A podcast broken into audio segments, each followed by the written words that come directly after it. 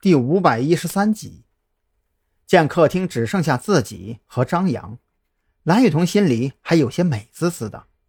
可当他走到电脑跟前，看清楚电脑上显示的内容之后，不由得当场无语。没发现呢，你还有善妒的一面呢。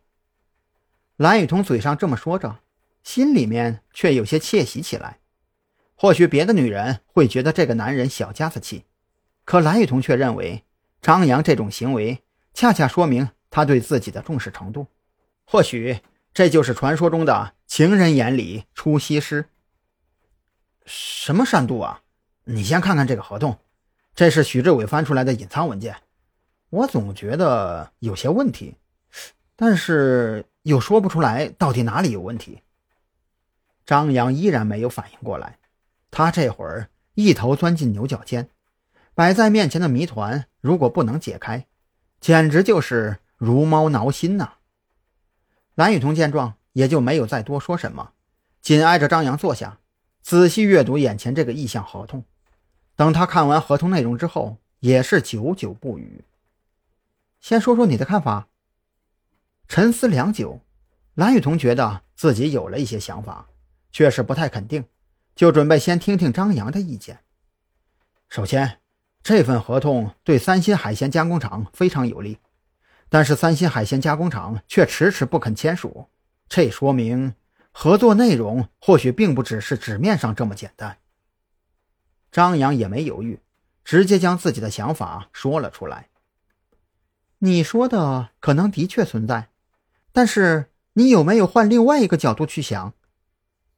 蓝雨桐觉得张扬现在就是一个局中人。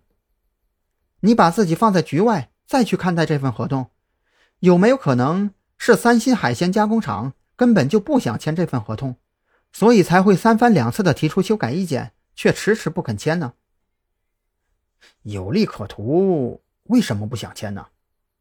张扬不理解，他觉得，除非那个王彦凯跟白若萱一样脑袋有病，这我哪知道啊？蓝雨桐觉得张扬有些魔怔了。